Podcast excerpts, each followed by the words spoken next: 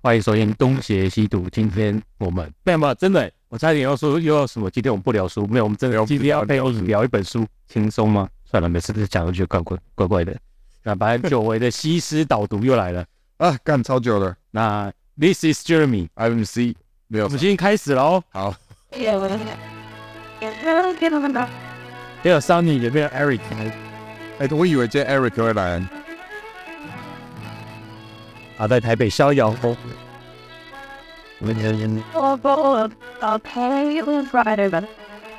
在讲今天的书开始之前呢，我先跟大家介绍一个新的名词。记不记得我们上次有讲到达克效应？那么我们今天讲它的另外一面，叫做对立面的心理症状，呃，叫做冒名顶替症候群。哎呀，我怎么马上脑海浮现了好多人？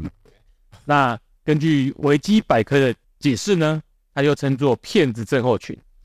不过听起来好像是个跟达克效应一样糟糕的对啊，现象，对不对？但其实不是哦。这个名称呢，是用来指称出现在成功人士身上的一种现象。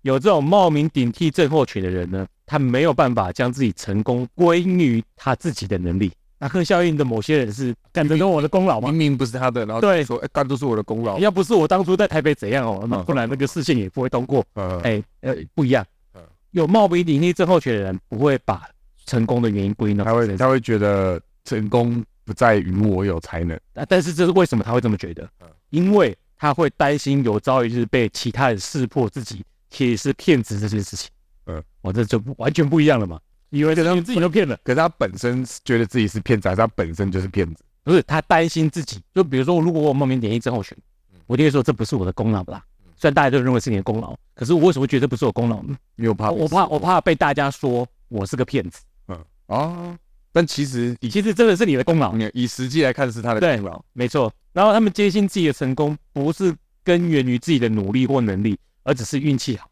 或者是别人误以为他的能力很强、很聪明，才导致他的成功。所以，即使客观的环境证明了他们确实具备优秀的能力，他们还是认为自己只是骗子，不值得获得成功。那有研究显示啊，冒名顶替症候群在高成就的女性当中比较常见。同时呢，也有研究指出，男性跟女性的盛行率没有差异，嗯哼，但总而言之，应该就是他的出身比较刻苦的人，比较容易获得这种啊，我只是运气好啦，哎嗯嗯嗯，就是很很有趣，有这个这我第一次听到，就是可以说是我们常常讲达克效应，笑一一边人笑久了，哎，另外一边就是这种骗子现象。嗯好哎，没想到这个骗子现象呢，是以为自己是骗子，但实际上功劳是他了，哎，对，嗯，原来是这个样子啊、所以有朝一日呢，一定会有一个具有达克效应的人说自己有冒名顶替症候群的现 象。哎、这样抢其实只是为了更加强化自己是我力，我预言你的预言，这个功必我成啊，名必我就啊。好，那我们今天要讲的是哪本书呢？好，这本书呢是在去年年底十二月的时候，由中央研究院近代史研究所。那哎干嘛？对，这个就在写论文的时候，就看了什么书就拿来讲了。哎干！我突然妈的直接想到一个冷知识，哎，也不算冷知留到下一集讲，识，下一集啊，又 留到下一不集是讲哎哎，下一集记得最有听到。我我我们请听众哎问一下，是不是觉得思思常常会突然就想到一个冷知识？我们西施 always 在讲，好不好？大家不知道，啊我我他妈今天讲这本也是冷知识啊。那这一本书是由苏胜雄呃研究员，他现在应该是呃助理研究员。那其实中央研究院的那个研究员跟大学教授一样啊，呃、大学教授不是教正教授、副教授、助理教授，嗯，那中研院就是研究员，然后副研究员、助理就助理研究员。按啊你 嘞，我他妈现在只是个高中老师， 我也希望有一天可以成为教授了。那这个去当研究员啊。我很难哦，南港学派很难打进去啊。啊，哎呀、你是北港学派，南港在北部，北港在南部。哎、可是北港下面还有一个南港。哎，对，还有一个笨港，哎，笨港，笨港是大的区域。对，啊，笨港分成北港跟南港。哎，哎哎，好，那苏胜雄呢？不是，我们刚刚又讲了一个冷知识，哎靠北。这也是冷知识哎，呀，我下次再继续讲。然后再继续讲。那苏胜雄其实是呃学历哦，他其实是建中毕业的了。嗯，那诶、就我所知，他在建中时期似乎就是想要念历史系，诶、蛮特别的。啊，一开始就想念第五流的东西，对对对对，没错。哎，第六流是艺术嘛，哦，五六流一样，五六就流是中文跟历史，哦，中文跟历艺术叫嗯不入流。哦不入，哎，啊他啊挑了一个副手是学艺术的，金钱是个超能力，而且钞票的钞。对对对对，那据说他苏振雄在建中时期他就想要读历史系，嗯那他后来当然各位听众想当然尔，他一定是考上台大历史系嘛，为什么为什么会想当那？建中毕业的嘛哎哦，他不是因为先从他是中央研究院才反推，他应该是没有评没价有里没。有建中就可以推到他应该是可以读台大历史啊，然后再读台大历史哎、我们中正历史也有建中的、啊，是没错欸，对啊，哎是没错对，啊，但但诶、感觉他们要考上台大哦，啊、应该不是一件困难的事情。对，那他台大，哎、他硕学士、硕士、博士都在台大念的啊、就不敢走出舒适圈了。哎、干是这样子，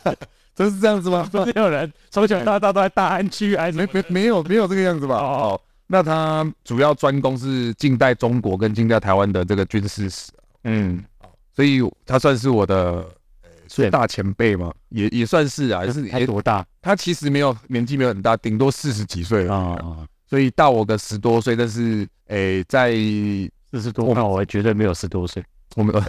我我在我们这个圈里面算是一个呃蛮知名的人物啊，就是说以研究这个中国或台湾近现代军事史来讲，嗯嗯，这一本书叫做《战争制度与思想》。然后近代中国参谋本部的兴起，那它主要讨论的是中国从近代开始到底有没有参谋本部哦这一个单位的存在。当然，我们现在知道我们有所谓的参谋总长嘛，嗯那参谋总长在我们的这个国防里面，他是属于实际指挥作战的那一个人。哎，哎，因为我们的这个这个应该这么讲，我们三军统帅虽然是总统，但总统他是三军统帅，他并不是直接指挥作战的指挥官。对，那国防部长其实现在是文人化，嗯就是我们需要用文官。嗯好，虽然我们现在基我们现在基本上无法培育出文官体系的呃这个国防部长，所以我们的国防部长多数都是军人退役之后不具备军人身份了嘛，对，对他可能就是后辈，嗯因为他实际上并不是我们所定义上面的这个军人身份，所以就由退休的这个将官来担任国防部长。嗯，那但是我们未来是想要朝向这个，也是美国这样，哎，对，就是其实很多国家都做这个，哎，国防部长是文官的这个，，对他不一定是军人，他不一定是要军人，嗯但是如果你并没有在部队有一定的历练，你需你要成为国防部长，那你可能在你的过去的专业养成里面需要花更多的力气。嗯好，那可是我们的国防部长实 际是这个三军的作战的指挥官，对啊啊，他就是统帅系统是国防部长，哎、统帅系统是总统到呃国防部长，再到参谋总长，嗯那、中间大家可以发现跳过了一个人嘛，因为国防部长的顶头上司应该不是总统，行政院应该是行政院长，对，哎、对，所以这也是一个值得讨论的，那这又是个人对，其实其实我从这本书的书名开始到现在，就会觉得很有趣了。嗯，就是参谋本部为什么要用“兴起”这两个？对，只是代表他以前应该是没有的，哦，以前应该对，因为如果如果以前没有，现在有，我们就只要说现代哪一年设立了参谋本部这个部门就好了嘛。对啊，可是兴起应该是属于那种，本来不是很重要，然后后来突然整个。或者是说，可能有一些部门是有这个名字，那实际根本不是参谋本部，应该说参谋是，因因为它变成是一个渐进的概念了。对参谋其实是所有的呃这个军队里面必然会会存在的。那对什么叫参谋呢？其实参谋简单来讲就是他负责拟定各种计划，或是嗯提供对于这一场战役或战争的一个意见。其实就是我们讲的这种智囊团或幕僚幕幕僚吧。嗯对，他这些就是如果你要你喜欢看那个戏剧的话，就是军师类角色。对对，他就是参谋。所以其实在中国传统里面哦，参谋是存在的，但是他不被那么多不被那么受到重视，是因为因为你你能带兵作战，你的升迁才会快。嗯，所以像当年史迪威来呃这个中国担任这个蒋介石啊，在蒋介石是中国战区的统帅嘛，嗯那史迪威担任参谋参谋长哦，这个就是中美之间最大的一个差异哦。在美国，这参谋总长、参谋长是非常重要的职位。嗯，就是他们有个参谋参谋长联席会议嘛。呃那就让你就是各个大脑的首领。对，但是在中国呢，参谋是所谓的三流人才，嗯哦，呃，一流人才就去带兵作战嘛，二流人才可能就训练军队嘛，那三流人才就是，嗯反正你出你的意见，我指挥官不一定会听。可是如果你在小说里面很有名的，你是说智力九十九，那自己九九的诸葛亮算参谋长吧？诸葛亮就是参谋长，但是他也算是带兵作战的，因为他也会自己哦，参谋长基本还有一个就是他的实质权力来自于他是丞相。对，所以所以参谋，你看到蒋介石都觉得说啊，你史迪威来，那我让你当参谋长，那蒋介石认为是说，哎，因为你是你的盟邦嘛，哎，所以我要给你一个头衔。那可是我不可能把我的军队交给一个外国人指嗯，挥，所以我给你参谋长。哎，只是我们台湾讲的喝跳过北跳江嘛，哎，对吧？然后我给你参谋长啊，你也是个长哦。嗯可是对美国人来说，参谋长的权力非常的大，嗯这，就是他们最早冲突来源的一个呃爆发点。对，一好，所以苏胜雄这一本书其实他要讲的是说，应该应该这么讲，它是军事史，但是他这一他这一个部分又也是超乎超出我能，也不要说超出我能力，就是这个其实是一种军事制度史，因嗯，为军事史有分很多种，那它这个是属于军事制度史。像我上次介绍的议员那一个，其实它结合了外交史，结合了这个呃呃翻译学，然后结合了这个军事史，它其实融合了很多东西。就是哎，其实我们就是在聊书或者是各个议题的时候，我们就是不能忽略某一些学问或者是事件，它背后的脉络一定是集各个领域对，这这其实集合而成。这其实就是硕论跟博论最大的差别。对我硕论可以做一个人物了，但我博论再做一个人物就显得没没没有太大的。也就是说，你都要做博论了，你去做了一个单一人物，然后来探讨他的一生。那当然，你可以做蒋介石，因为这个人实在太多东西可以探讨了。哎，但是你不能只单一探讨这个人，你必须要去涉涉及到这个人周遭的很多种事情。嗯，对，所以这就是我们所谓的对于研究范围，你能不能认知到你要怎么做。嗯嗯那嗯这本书它呃横跨了从清末到它其实断代大概断在差不多一八四零之后到一九三七，因为一八四零是鸦片战争嘛。嗯，那鸦片战争之后，其实中国逐步开始体认到说，哎、就是现代史范围嘛。对现在史范围了。哎，哎，虽然我们以前上那个，就我老板的课是常常都上学期上完了，中国现在是上学期上完了，革命还没爆发。 我我我记得我中线，你刚才说你这么爱录哦，去录 podcast。哎我觉得还可以讲很多。对啊但，是我问他要不要录啊？啊，我们买组让你去录音， 不，我们出外景。我我我开，哎、对，有人建议我们可以出外景，对啊，哎呀，我觉得可你以，们再买组设备好啊了。买哎、不然这个很难带哎、这不可能带这个对一般录音器材就好了，啊，录好一点的，录好一点。点。那诶、反正简单来讲，就是说这一本是横跨了差不多将近快百年了。好，那当然我们我们就可以来讲哦。那参谋本部之所以重要呢，除了它是智，它等于是智库的概念之外呢，其实从大概从拿破仑战争之后，欧洲已经开始逐渐注意这件事情。哎、大家不要看最近的那一部哦，你家看不出来任何什么战争有关的东西。对，哎它就只是一个电影而已。那部看那部电影，你只会发现这个人呃，是个自恋狂，早泄的小鸡鸡。 为什么早泄的这样啊，他这里面就是看起来像什么吉娃娃哦。我其实没有，我后来没去看，我我我倒是最近看了那个《天眼救援》，哎，你有你知道这一部吗？我知道，但我没去，我没去我看跟你讲，一定要去看，啊，真的哦、超好看。所以军事上来说是好看的。哎、就是我完全看得懂它里面执行计划的那个拟定过程到执行的过程，然后怎么去做各种作战。我看这些啦，嗯因为我们平常训练就是走。所以是属于合合逻辑的好看那一种的对，哦，应该说它有九成是合逻辑。对它、当然有，九成很高了啦，因为它是电影嘛，它总要有点效果。呃，九成很高了九，成真的，哎呀，我觉得可以的。对，嗯，它用的很多东西就是现实当中是有可能的。所以我们再复习一下，这是战争制度与思想，战争之中所以这个东西以百年来计，看它的演变是很合理的。是很合理的。对，为为什么他要讲说战争制度与思想？因为参谋本部跟战争绝对有关系。那么参谋本部的建立需要有制度性。嗯为什么牵扯到思想？是因为一个国家接受参谋本部，然后从早期的样貌到晚晚近的这些改变，其实就是一种思想上面的变革。对，因为早期像他讲到最简单哦，好，甲午战争爆发的时候，其实是李鸿章以一人之力抵挡一国。那更不用讲八国联军的时候，是李鸿章以一人之力抵挡八八国。国，李鸿章签完这些辛丑合约之后就挂掉了，哎因，为一个人对付那么多国家，好，好被人家骂了，对，还要被人家骂。那哎，你行你去做啊，但我们我我们干这种好好恶心。然后，但我们可以如做果大拉背就没问题了，阿他北哦就深受年代他，就是那个什么什么天亮出兵，天黑下雨出你兵，看哎，哦 是这个样子。对， 他应该也是参谋啊。哎，那他说哦，他其实举了例说哦，比如说李鸿章在打甲午战争的时候呢，哦，他说日本哦，相较于诸事集中于李鸿章个人的清朝，他其实设有总管陆军军令的参谋本部。那因为最早所有的发展体系从法国、德国开始，一定是陆军嘛，对，所以参谋本部最早本来就是设定在陆军，他可能在陆军的这个总司令或是陆军的陆军部部长的下面再设一个叫做参谋部长、参谋本部的。对传统的军事强权一定是陆地强权，对，因为早期对除非你是大航海时代，比如说英国这一段、哎对，葡萄牙对、西班西牙，班牙这种，哎那他就讲哦，他认为哦，甲午战争之所以会输，当然是跟清朝的衰败，然后他的这些器械，我们讲物质层面的这个腐败，嗯，哦，没有好好的去保养，然后没有好好地去发展。但是他觉得哦，更重要的一个原因是因为清朝没有这个统，诶、统筹全局，哦细密规划作战，由军事精英组成的统一军令机构。那这个所谓的统一的军令机构，现在的称呼就叫做参谋本部。嗯，就像是我们现在来看，我台湾哦，我们的国防部其实下面有两个副部长，一个叫做军政部副部长，哦，军政部就是管军事的行政事务了。对，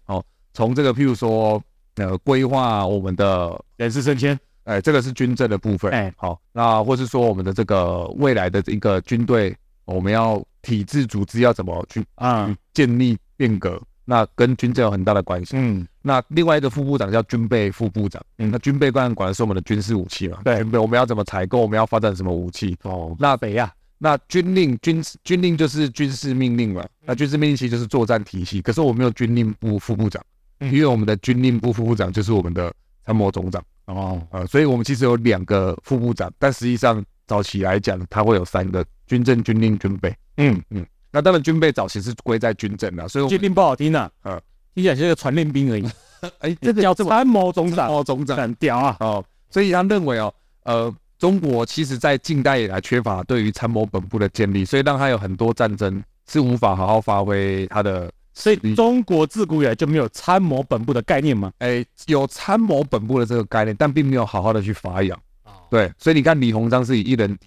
如果如果我们就以我们自己所了解的中国历史来看，嗯，所有的参谋本部其实就是军主找下面那几个资历超过九十人来开会，对那就会是实际上的参谋本对，部。嗯但是参谋本部要做事情有很多，那、我们我们等一下大概会去讲到。那其实这里有一个东西可以去讲说，讲那个思想的部分哦，因为思想其实是一个根本改变某些制度或某个国家体制的。像我们现在的军队也逐步在更愿意接受美式的训练这样子，所所以有一些英语老师来教你怎么作战， 以其实一直都有啊，只是说最近比较多。多或少，或者说对比较有没有比较比较公开这嗯件事情呢？所以其实，在那个国防授权法案，美国的国防授权法案最新就有提到说，他们会更积极的来协助对，训练这样子，当然是从特战单位开始啊、那就是苏胜雄认为说，参谋本部的制度跟现代军事思想在全球这种流转的过程，就是一种军事全球化的探讨。那全球化，全球化，我们都听过全球化了，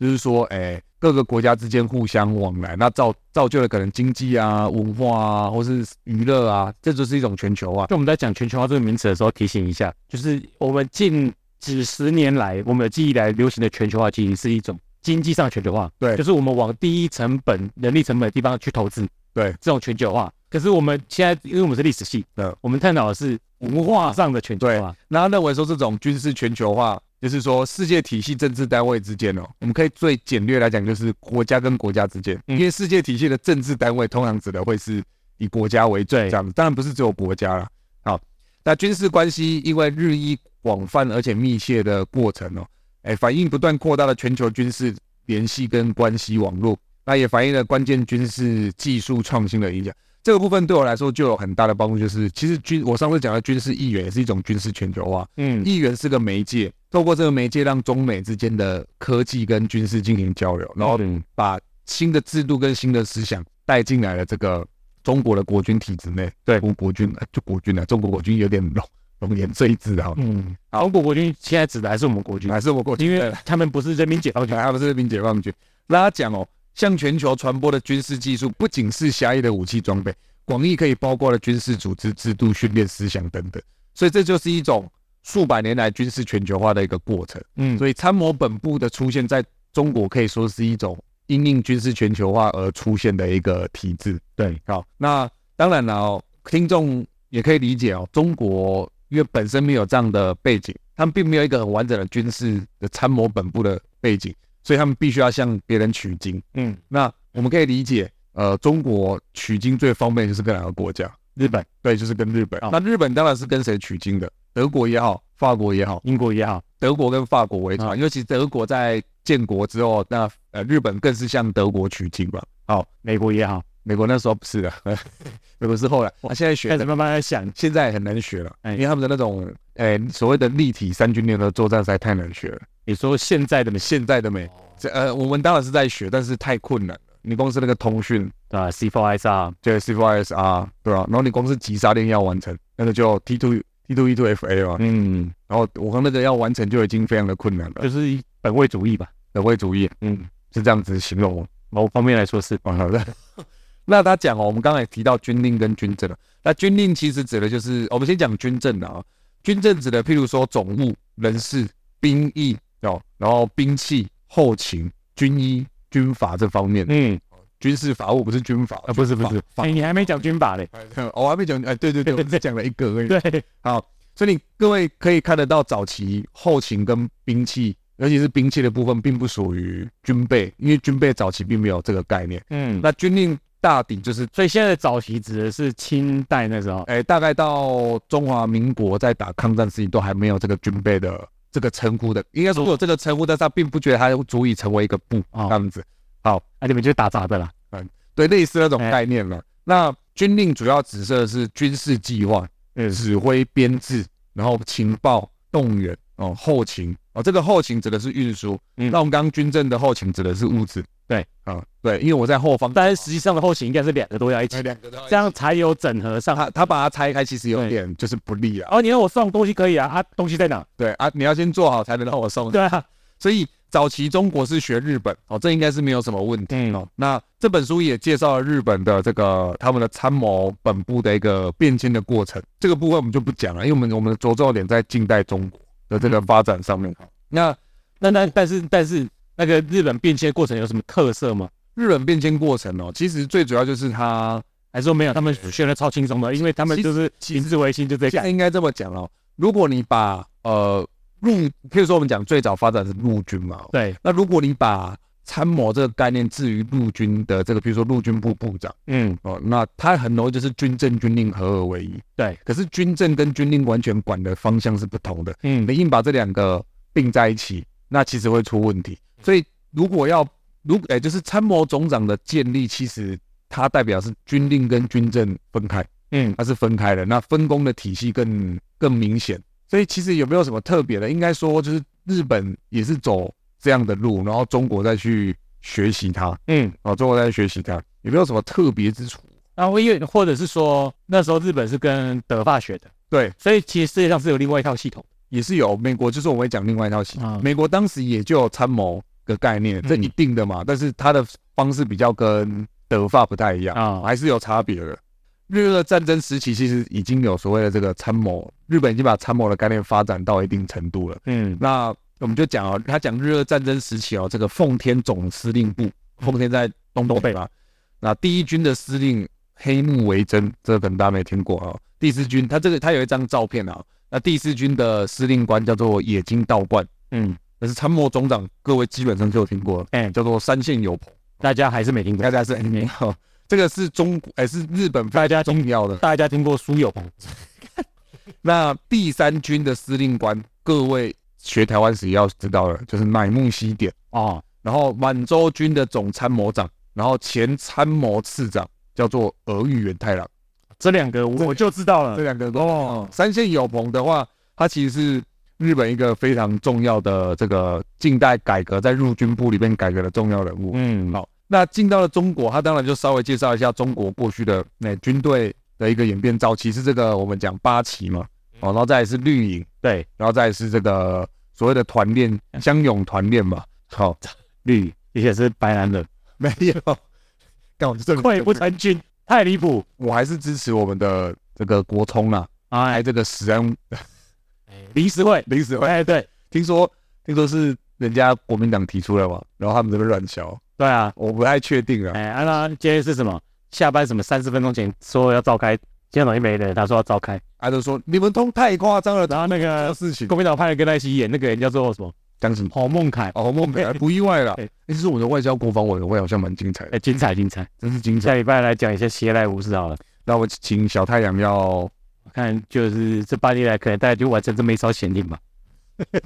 哎、这样很很很惨的、这是他引用立法院长的话，可怜啊呐、但是他好像也不太能做什么事情哎、不做是最好啊。哦哦，对，你希望他做什么事？我我我是没有喜欢拜拜托不要啊！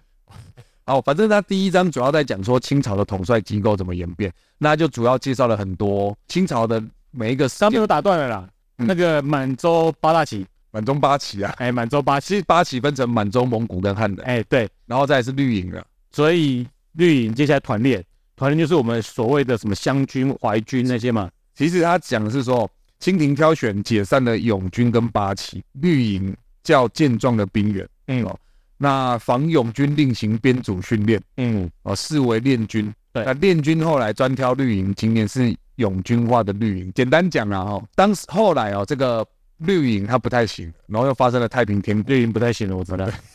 他就说永军就是我们这种乡勇团练，最早是因为哦，一七九六年的白莲教事件，对，我们真的没有在讲政治这哦，没没没，好， 绿绿营被白营教干，白营教要干掉。干掉嗯。好，那清廷又招募了壮丁团练，哎然，后补足八旗跟绿营这个作战力的不足。对，啊，太平天国之后呢，因为变乱的规模更大，对所以又再度招募壮丁。那团练其实是中国常常历代来常常用的一种民兵制度了。嗯，哦，但是它其实是一个，哎，这叫做临时编组。嗯所以为了解决兵力持续不够的状况，所以就从友军，哦，从这种乡勇里面挑，呃，从乡勇，然后从绿里面挑人，挑比较精锐的出来，然后把它练成所谓的练军。嗯，那练军跟勇军最大的一个代表就是李鸿章的淮军，嗯，他就是地方的乡勇团练上来的。对，所以那些军还是有补进去绿营里面，只是李鸿章在带吗？哎，是从绿里面挑人出来，挑出来，挑好的出来。啊，之后可能就自己找人来练。对对对，那湘军、淮军各位都听过，湘军是曾国藩，对，淮军是李鸿章。那其实太平天国平定之后呢，曾国藩他就觉得说湘军已经太过腐败了，所以他就自他不是自己练的吗？然后他嫌他自己练的，他哎他觉得他觉得就是久了，因为因为我们要一个概念就是说，如果这个军队持续在作战，他有在调动。哎，哦，比如说我们早期为什么要移防？因为移防过程当中，你因为需要调动，所以你无法在一个地方就是在地方做大嘛。可嗯，是如果你是一个不移动的军队，你在当地久了就变成当地的这个土霸王，然后你也久了也会就是无心作战嘛。哎，我第一要务不是训练，对，不是作战，我第一要务是让我在这边可以吃得饱。嗯，最典型的就是胡宗南的军队在西北。哦，在抗战时期呢，他被派去西北，当然主要目的是为了监视这个西呃西北的共军。嗯，可是久了之后，当地的这些人民也都说，哎、这个胡宗南的西北这些这支军队变得非常的腐败，嗯，因为他久训未战本身就有问题，对再加上说他长期驻扎在当地，嗯，他想的是如何让他们可以在那边生存，而不是如何训练去作战，嗯，所以调动是一件好事情。那湘军当然就是被解散，那哎不然在地方待久了就会变地方派系。哎、 对，这么讲也没有错。可是李鸿章就不这么觉得，他继续与淮军征战各地。哎，好，当然他有一些问题啊，比如说兵器越来越复杂。什么叫越来越复杂？就是哎、部队里面用的东西没有统一啊，哎这，个是个问题，跟印度人一样。好像是哦。然后再来兵员采募兵制，嗯，那募兵制就是我给你钱，花钱。你来，哎，所以他变得很像佣兵了，对嗯，不对？所以他从军只求温饱啊，对，这是中国历代以来基本上都会遇到的问题。是啦，所以种种因素让后来这个淮军也出现了一些问题。那当然，淮军在甲午战争的覆灭，那这样解决了腐败的问题。因为没有淮军就没有腐败这么讲也没有错。所以后来哦，中国就决定哦，清朝就决定要练练所谓的新军嘛，哎，哎，练新就军，是袁世凯那个宪军。对，哦，但是练新军一次要练那么多，实在有点困难，嗯然后又要全部都招新的，其实也有困难，嗯，所以他以整合过去的这个旧部哦，北洋旧部哎，还活着的。还活着的，然后再加以训练，形成新的叫做五味军啊、哦。这个在这本书里面都有呃稍微去提及的哦。那因为甲我们讲了甲午战争之后淮军溃败，所以他们练新军，练了新军之后呢，他们又再去呃做出一些变革，然后去呃招募以前的，就是把以前比较素质好一点，但是还没有腐败的再哎来训练。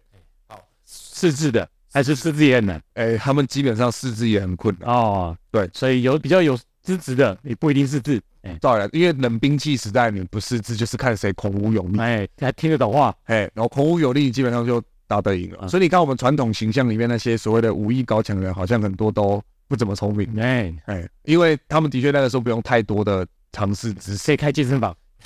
可以可以捐器材给陆战队。好，所以呃，他就这样逐步的推动之后呢，哦，第二章他讲到这个军令哦，在第二章是什么第二章第第二章节，啊？没有，我没有没有标题或第二章要哦，挑第二章叫做军令的集中与列解了。哦军资府咨询的咨哦，军资府哦，辛亥革命跟清朝的崩溃。好，那简单讲哦，军资府其实就是中国近代的第一个参谋本部嗯哦，那它是清朝为了要把他的权力集中而去做的，呃，而去这个建立的一个呃部门单位，哎部，啊它也像是早期的军机处了。哎所谓军机处就是当年哦，清朝初年为了对西北用兵嘛，那他就呃从康熙开始哦，他们就设立了所谓这个军机大臣，嗯然后就在一个小房间里面讨论要怎么对西北用兵。哎，好，所以就一直沿用嘛，一直沿用沿用到现在台北市政府 有吗？他有什么军机处？啊，被最喜欢说自己有一个军机处啊，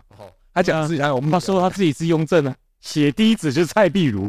哇，他如果是雍正，他的政治生命大概剩五年了，因为雍正当了十三年就挂掉了，哎他现在当了八年了嘛，那个时候他就会说他变刘邦了。变那个啦，康熙啦，六十一年，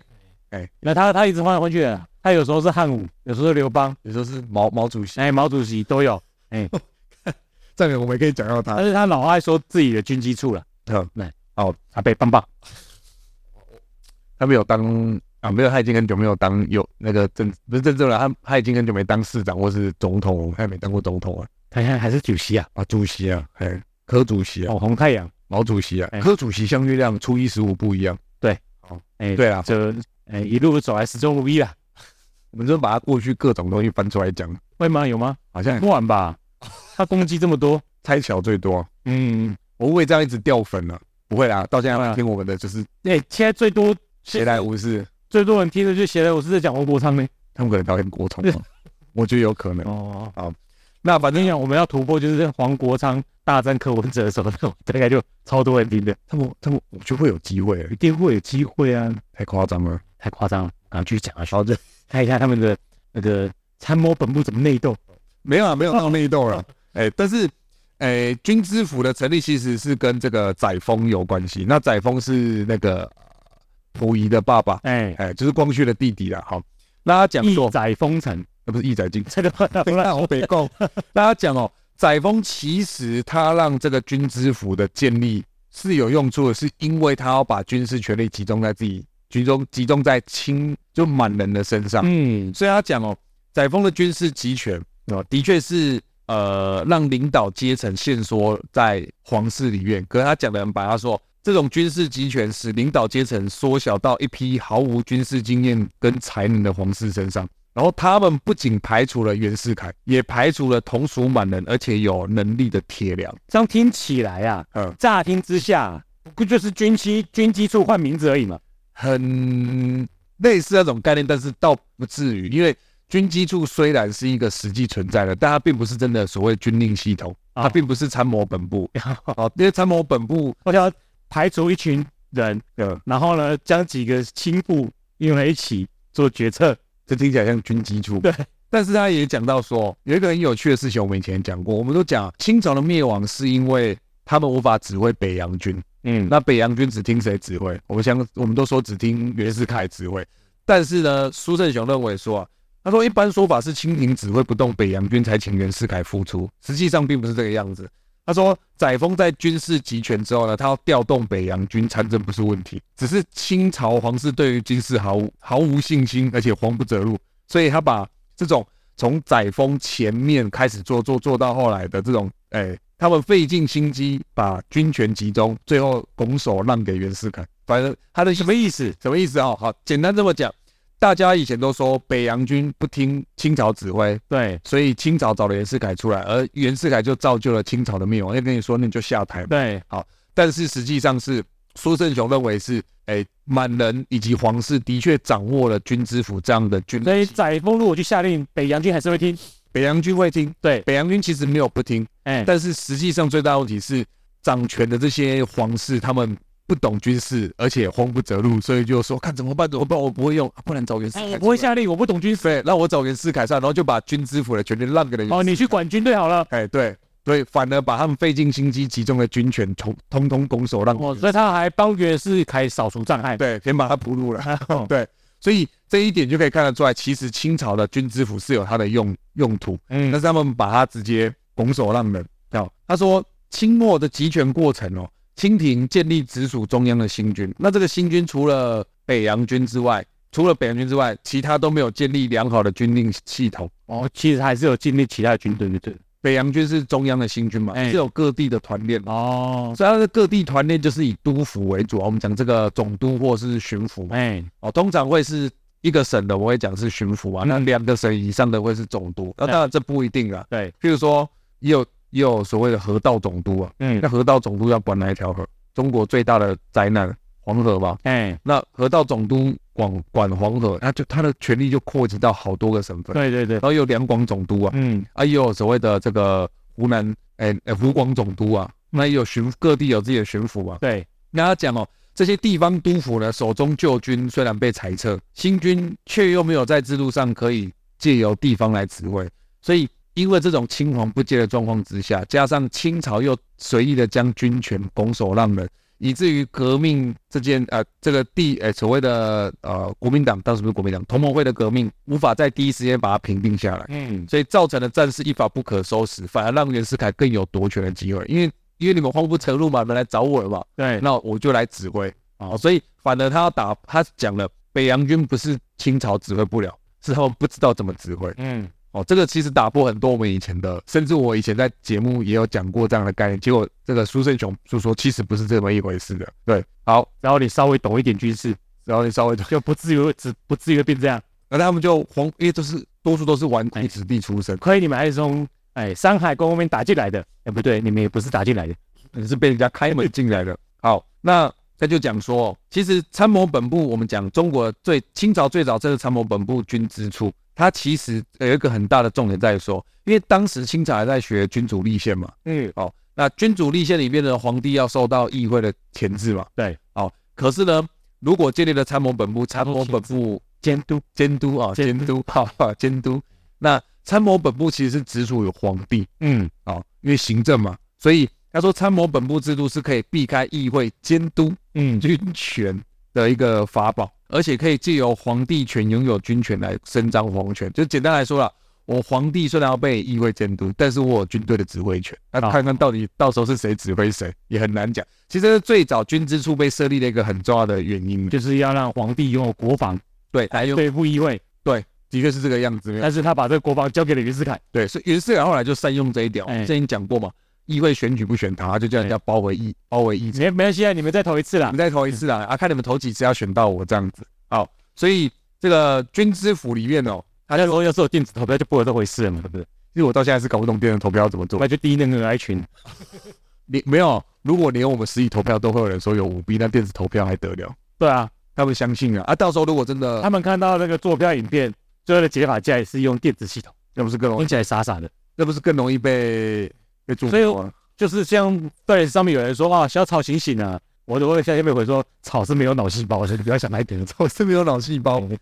好，那当然这个军知府哦建立之后呢，其实他管辖就譬如说哦有什么，譬如说哦这个部门里面的事务，它有一个总务科，嗯这，个总务科不是我们讲那种是学校的总务处啊，什么管的，它这个总务指的是除了管钱管事务之外，对于一切人事的这些编制，它都可以去管到。哦，嗯那也有管什么？因为比如说你要有，另外一种打杂的，也算是啊哈、比如说要有制图，因为军事地图很重要，嗯所以所以必须要派人出去所谓的这个参谋旅行，嗯，然后并且要画这个军事地图。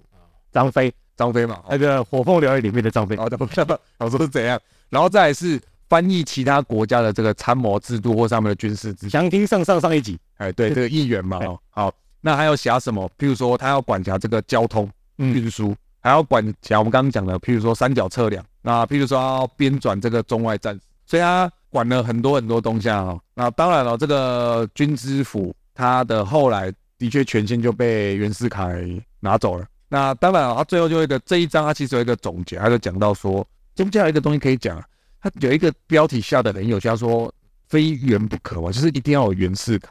嗯，哦，那我们知道，他又提到一个有趣的点，就是说，我们知道湘淮像湘军、淮军这种地方的军队，他们通常都是透过哎领袖的领导，嗯比如说湘军是跟随曾国藩，对然后淮军是曾国跟随这个李鸿章，嗯，那大家都会觉得北洋军就是跟随袁袁世世凯，但实际上他讲哦，北洋军跟湘淮军相比，其实他比较少依赖这种个人关系，他更强调职业素质跟个人关系无关的指挥结构哦，所以并不是我们想讲，不是我们以前所讲的，就是袁世凯好像是这个北洋军的代表，然后他就是可以掌握整个北洋军。嗯他说如果可以的话，那为什么后来像是冯国璋啊这些人会来反会反对袁世凯？嗯对吧？尤其他称帝的时候，所以其实北洋军并没有我们外界所想那么的呃只靠关系，嗯我这是他要讲的。那、当然，他在这一章最后就有讲到说，领导阶层、军令体系两个层面的观察，从从这两个来看的话，清末的参谋本部建立过程啊，军令权收归少数代表性能力不足的清贵，那同时他们因为设立新军、裁撤旧军，反而弱化了这个地方的总督、巡抚的军权。所以在辛亥革命时呢，地方缺乏军队啊，中央的军令又尚未及时建立，这是他们导致清朝灭亡最大的问题啊。当然啊、中国参谋本部就是这个军之佛，见证帝国的速亡，同时迎接了民国的新生。而军事领导阶层跟军令集权的问题，也将持续困扰着新建立的中华民国。因为他的一个概念是说，清末的军知府这个参谋本部的确是有权去指挥军队的，嗯但是到了中华民国初年的这个参谋本部，比较像是那种啊，这个也没什么用，因为权又被袁世凯拿走了，嗯所以这个军知府或是我们讲这个参谋本部搞得比较像是什么，你不能指挥作战，由我这个统帅来指挥作战，啊但是你们负责，比如说拟定作战计划，嗯所以这一本书的后半部有一大半部在讲说，进到中华民国时期的这个参谋本部，它其实很大的一个作用是指挥，哎，是这个拟定作战计划，终究是幕僚单位，哎，对对啊，但但参谋本部它要一个很大的用途，应该是要能指挥作战。哦，所以说刚好这样子，先这这一集基本上对大家可以先做个小小的总结，我不知道理解对不对。好，在西方，在美国，因为一开始讲史迪威对跟蒋介石嘛，对于中国中华民国来说，参谋本部是幕僚单位，对但对于美国来说是指挥是作战单位。对，应该说它是不，应该说它是指挥体系。哦，对，它是指挥体系。但你讲没有错，中国认为它就是个幕僚。对那很多很多时候中国的作战是依靠统帅的个人意志。嗯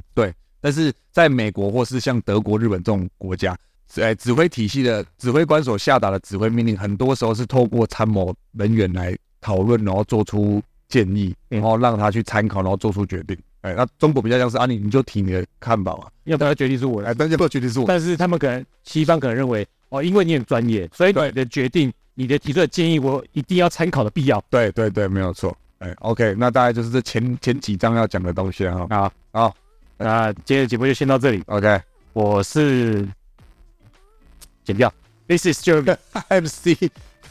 拜拜，下次见。见。